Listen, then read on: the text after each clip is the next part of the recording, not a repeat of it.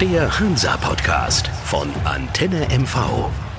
Hallo Hansa-Fans, die diese Woche wahrscheinlich nicht ganz so glücklich waren, kann ich mir vorstellen. Und einer ist auch nicht ganz so glücklich, deswegen ist er heute wahrscheinlich nicht da. Und zwar fehlt äh, Klaus-Jürgen Strupp, Struppi, unser Stadionsprecher. Aber ich habe Verstärkung mitgebracht bei unserem Hansa-Podcast hier bei Antenne MV. Und zwar ein großer Hansa-Fan neben mir.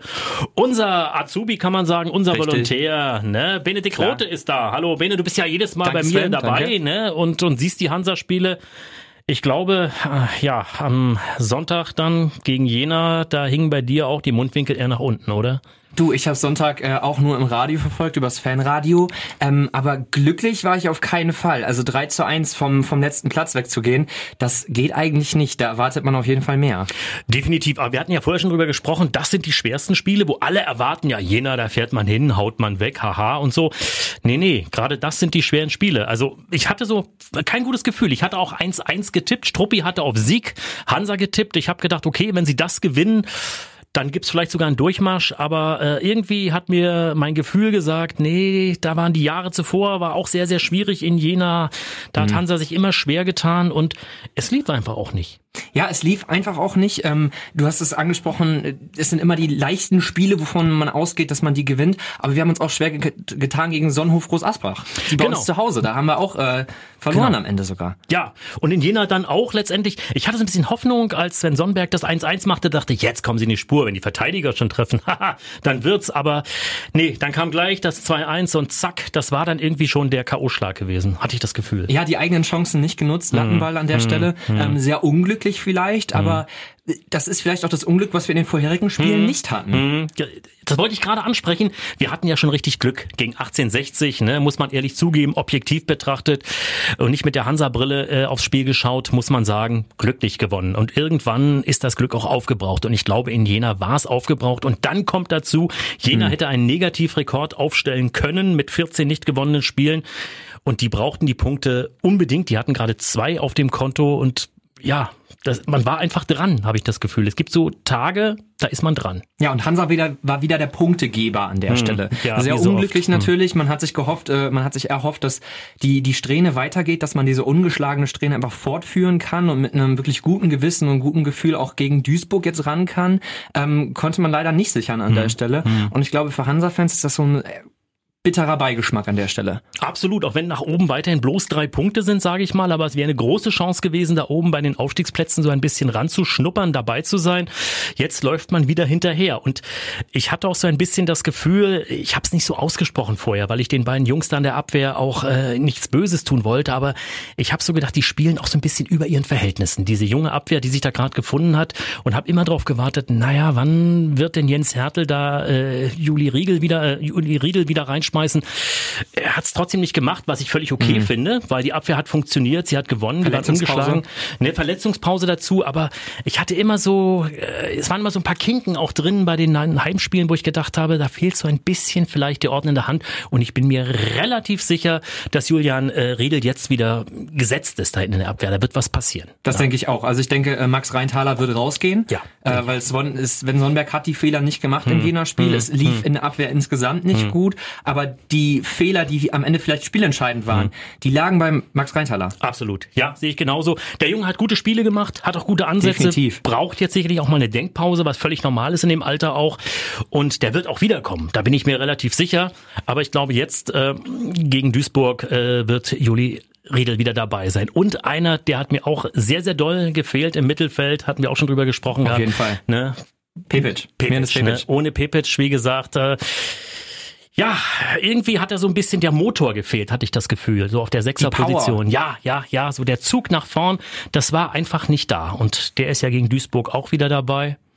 Aber man merkt es. Also man merkt es, dann ja. hat man ja, ja. natürlich einen, einen, Kai Bülow in der Mitte stehen, der defensiv super ist. Absolut. Aber es fehlt halt dieser hm. offensive Charakter hm. ein bisschen hm. und Pepic will das ja. Hm. Also hm. da hat man das Gefühl bei den Spielen, der kämpft, hm. der läuft, der, der macht sich frei und ähm, das, das hat mir gefehlt gegen Jena. Also da, da haben wir uns wieder in der eigenen Hälfte rumgedrückt hm, gefühlt genau, und genau. die Angriffe kamen einfach nicht nach vorne. Genau. Wir haben das Mittelfeld irgendwie nicht überbrückt. Genau. Und da ist Pepic ein ganz, ganz wichtiger Faktor. Und deswegen würde ich sagen, Bene, lass uns nicht mehr in den Rückspiegel ja. schauen. Wir gucken jetzt durch die Frontscheibe. Wir schauen jetzt, nach vorne. Wir schauen nach vorne. Jetzt kommt der tada, Tabellenführer. Inzwischen schon, ja, tatsächlich. Ja, Tabellenführer. Duisburg Eine Truppe, die unbedingt wieder hoch will, eigentlich gefühlt ja auch mindestens ein Zweitligist, ein, ein alter Verein, die mhm. Meidericher mhm. aus dem Pott die hatte ich gar nicht so auf der Uhr, die vergangenen Wochen. Ich hatte da eher so Halle und Braunschweig, auch Ingolstadt, Duisburg hatte ich so Unterhaching, ne? unglaublich lange Unterhaching, ungeschlagen ja, ja, so. Ja, aber, aber so Duisburg hat sich so auf denselben Plätzen aufgehalten wie wir ja am Ende und ähm, waren ja auch länger punktgleich, beziehungsweise mhm. nur drei Punkte drüber.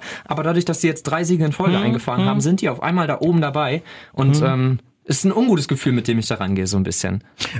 Absolut. Ich meine, da kommt der Spitzenreiter und man weiß ganz genau, wenn die äh, hier in Rostock gewinnen sollten, was wir natürlich nicht hoffen, dann sind die erstmal weg. Ne? Und das ist natürlich eine große Gefahr. Über 30 Punkte dann, ja, ne? Also über 30 Punkte, das ist...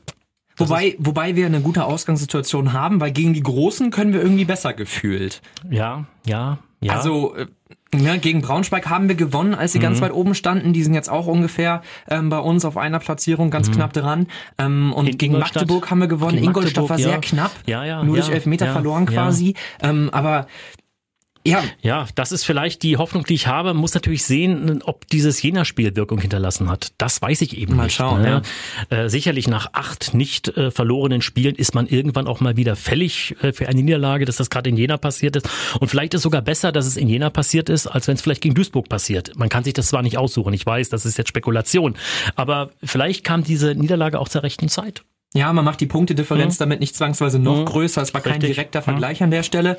Aber ja, also man muss gucken, mit was für einem Gefühl man da reingeht, mit was für einer Aufstellung man da reingeht, hm. weil offensiv, also von von Breyer kam auch sehr wenig in dem Jena-Spiel gefühlt. Zuletzt überhaupt hatte ich das Gefühl auch gegen Breyer, München, ne? ja, über ja, die Mitte ging irgendwie hm, nicht so viel, hm, wobei hm. der ja in den vorherigen Spielen immer als als Torschützenkönig vom Platz gegangen ist quasi, ja. aber in den letzten Spielen kam über die hm. Mitte und über das zentrale Richtig. Angriffsfeld hm, relativ wenig gefühlt. Auch Natai schwierig. Habe ich auch drüber nachgedacht, dachte Mensch, Breyer, du du bist lange nicht aufgetaucht bei den Toren und auch was die Chancen angeht. Er hat nicht so diese Fülle an Chancen gehabt wie in den Spielen zuvor gebe ich dir recht, dann kam Verhug rein, der hatte nochmal die Möglichkeit, mhm. auf 2 zu 3 zu verkürzen in Jena, aber der hat irgendwie, sage ich mal, das Pech am Stiefel. Ne? Also der, der trifft ja überhaupt nicht, der Junge. Verhug leider noch nicht gesehen diese Saison. Also nicht, nicht ja. gesehen auf dem Platz schon, aber nicht gesehen in Aktion, nicht gesehen äh, als als hm. äh, Torschütze am Ende. Und da sind wir auch schon beim beim Stichwort. Verhug ist natürlich einer, der die Duisburger richtig gut kennt. Das ist ja nur ein teurer Einkauf aus Duisburg gewesen, der da überhaupt nicht zurechtkam.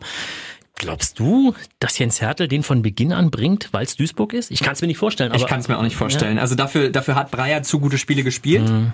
Ähm, in den letzten zwei Spielen jetzt nicht aufgetaucht, großartig. Aber ich glaube nicht, dass Verhug da dem Breyer die Position streitig nee, machen würde. das kann nicht. ich mir nicht vorstellen. Aber der muss doch brennen. Der muss doch eigentlich mit den, mit den Hufen scharren da an der Auswechselbank und sagen, Trainer, bring mich rein. Ich kenne die Truppe, ich kenne mhm. die Abwehr. Wenn du mich reinbringst und ich mache da einen, wie gesagt, dann steht das Stadion Kopf. Also der wird kommen, da bin ich mir sicher. 60. Ich denke Minute auch 60. So. 70. Hm, Minute hm, vielleicht, hm. Ähm, dass, dass man vielleicht auch äh, noch in der Aufstellung ein bisschen wechselt, weil hm. zuletzt wurde ja viel Außen auch gewechselt. Richtig. Die Außen haben viel gemacht. Die meisten. Tore wurden über Opoku und Omladic, ähm, Omladic reingespielt.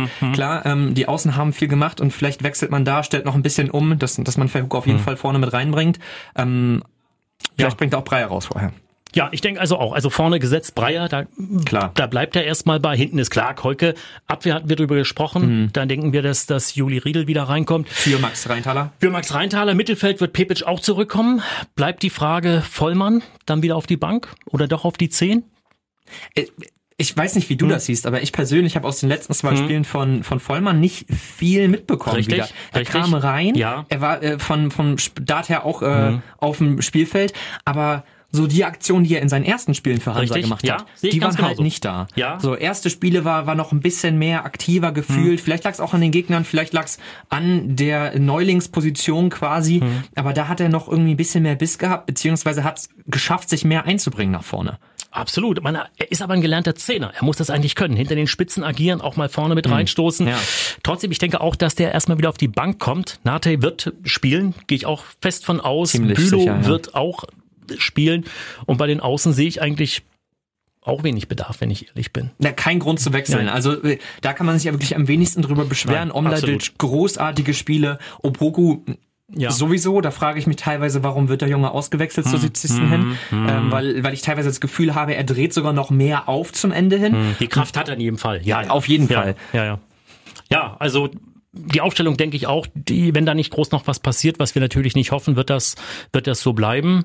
Und dann ist natürlich auch das Stadion gefragt. Spitzenspiel in jedem Fall. Auf jeden Fall. Ne? Also es wäre natürlich noch besser gewesen, wenn Hansa in Jena gewonnen hätte, dann wäre man ganz dicht dran, dann wäre es das Mega-Spitzenspiel. Dann wäre gewesen. dieser direkte Vergleich auch noch wichtiger so. Jetzt ist er auch wichtig, aber so, so kann man den, den ersten Platz nicht streitig machen an der Stelle. Nein, das kann man leider nicht, aber in jedem Fall muss man sagen, Hansa muss gewinnen. So, so hart wie es klingt, man spielt zu Hause, man spielt gegen Duisburg, also auch von, von der Emotion müsste das reichen, auch von den Rängen.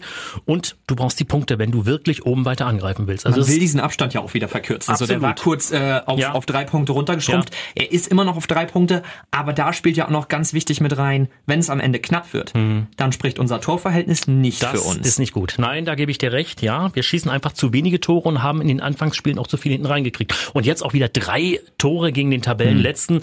Und äh, entschuldige, wenn Jena-Fans vielleicht zuhören sollten, aber ich kann mir schwer vorstellen, dass Karl Jena die Klasse hält. Das sind wirklich, äh, genau wie Groß Asbach, Punkte, wo du am Ende vielleicht dich fragst, Du hast gegen die Absteiger die Punkte gelassen, ne? Und das sind ganz, ganz wichtige Punkte. Gut, darüber also, wollten wir uns jetzt nicht mehr ärgern, hatten Nein, wir gesagt. Ja, ne? aber, ich, ich, aber unser Torverhältnis liegt trotzdem ja. nur bei hm. einem positiven Tor. Ja. Und das geht halt nicht. Und das spielt Nein. so ein bisschen den Nein. Punkt rein, dass wir halt oft oft auch glücklich gewonnen haben, wenn ja. man es mal ehrlich sagt. Absolut. Immer nur mit einem Torunterschied. Und wir haben im Stadion gezittert, Sven. Hm. Wir saßen nebeneinander Ach, und waren. Hör auf, ja, oh, ja. Nee, das, ja, das ging gar nicht. Wie Espenlaub. Äh, das ist, und ich denke, das ging wegen Duisburg wird das wieder ähnlich werden. Also, es ist mir so aber lieber, als wenn wir gegen Duisburg 0-2-0-3 hinten liegen. Da gebe ich dir Auf auch recht. Fall, ne? Also von der Spannung her ganz klar. Ja, Bene, dann kommen wir mal zum, oh oh. oder besser gesagt zur Butter äh, für die Fische. Was, was, was denkst du? Uh, Duisburg. Also ich glaube, es wird ganz, ganz schwer, weil die haben sich jetzt auch eine Siegesserie von drei mhm. Spielen erarbeitet mhm. und äh, mhm. ich glaube, die sind richtig gut dabei. Mhm. Ähm, von daher, ich kann, ich, ich hoffe auf Sieg, ich kann es mir aber noch nicht so ganz vorstellen. Mhm. Dementsprechend bin ich bei einem 1 zu 1. Sehr gut, habe ich nämlich auch auf der Uhr 1 zu 1. Äh, klar, lieber ein Unentschieden gegen die als verlieren. So ist der Abstand äh, nicht viel größer geworden. Das ist schon mal gut und ich bleibe dabei. Mein Tipp war mal, das hat mit Struppi auch gesagt, wenn wir zur Winterpause oder besser gesagt, wenn dann erstmal die Winterpause kommt, drei bis vier Punkte weg sind von den Aufstiegsplätzen, habe ich noch Hoffnung. Das kann man in der Rückrunde mhm. aufholen. Und deswegen ist jeder Punkt, den wir holen, wichtig. Und wenn es ein Unentschieden Fall, wird, klar dann ist es so. Ein Sieg wäre natürlich besser, aber ich bin bei dir eins zu eins. Das ist auch mein Tipp. Aber ich denke, damit kann man auch zufrieden sein gegen den Tabellenführer am Ende. Also ja. zufrieden ist immer so ein, so ein schweres Wort, ja. ne? aber ich denke, ähm, wir, wir werden auf jeden Fall einen machen bei uns zu Hause. Mhm. Dafür wird Breyer zu Hause mhm. hoffentlich wieder durch die Mitte ein bisschen mehr äh, mhm. agieren können als in den letzten Spielen. Aber ich denke, wenn man gegen den Tabellenführer, der tatsächlich mit Abstand gerade führt, mhm. drei Punkte, ähm, dann ja, ja, ich gebe dir recht, bin ganz klar bei dir. Aber ich glaube, als Hansa-Fan sagt man, wenn man aufsteigen will, und wir waren ja in den vergangenen Jahren immer in dieser Situation, ja. dass wir mal kurz an der Wurst ja, geschnuppert klar. haben wie der Hund und dann wurde die, die Wurst wieder weggezogen ja. und wir waren dann wieder nicht dabei am Ende bei den Aufstiegsplätzen. Wenn man jetzt mal angreifen will, wenn man Nägel mit Köpfen machen will, muss man auch mal so ein Spiel gewinnen und am besten sogar B-Note gut, also auch spielerisch gut und auch deutlich ja. gewinnen, um auch der Konkurrenz mal zu zeigen, wir sind's hier, wir haben hier, wie gesagt, breite Brust. Deswegen, wir haben die Intention aufzusteigen. Ja, so. Ja. Ich glaube, das ist für die Spieler auch ganz wichtig, dass, dass man auch sieht, wir können auch solche Spiele gewinnen. Genau. Ne? Genau. Nicht, dass wir immer nur hinterherlaufen, wir müssen auch mal beweisen, hm. ne? wir, wir, wir können auch gegen die Ersten. Absolut. Also beide 1-1 sind wir d'accord.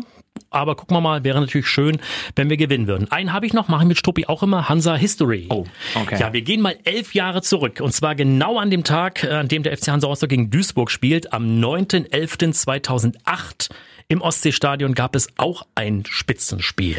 Könntest du dir vorstellen? Es war Liga 3. Oh Gott. Also dafür ähm, bin ich noch nicht lange genug in Rostock, bin noch nicht ja. lange genug der Hansa-Fan an der Stelle. Aber ähm, gut, ich helfe dir. Die Truppe spielt jetzt in der zweiten Liga. Osnabrück ist es gewesen. Ah, 2 mhm. zu 2 ging's aus. Also wir haben 1-1 gegen Duisburg getippt. Damals ja, war es dann 2 zu 2.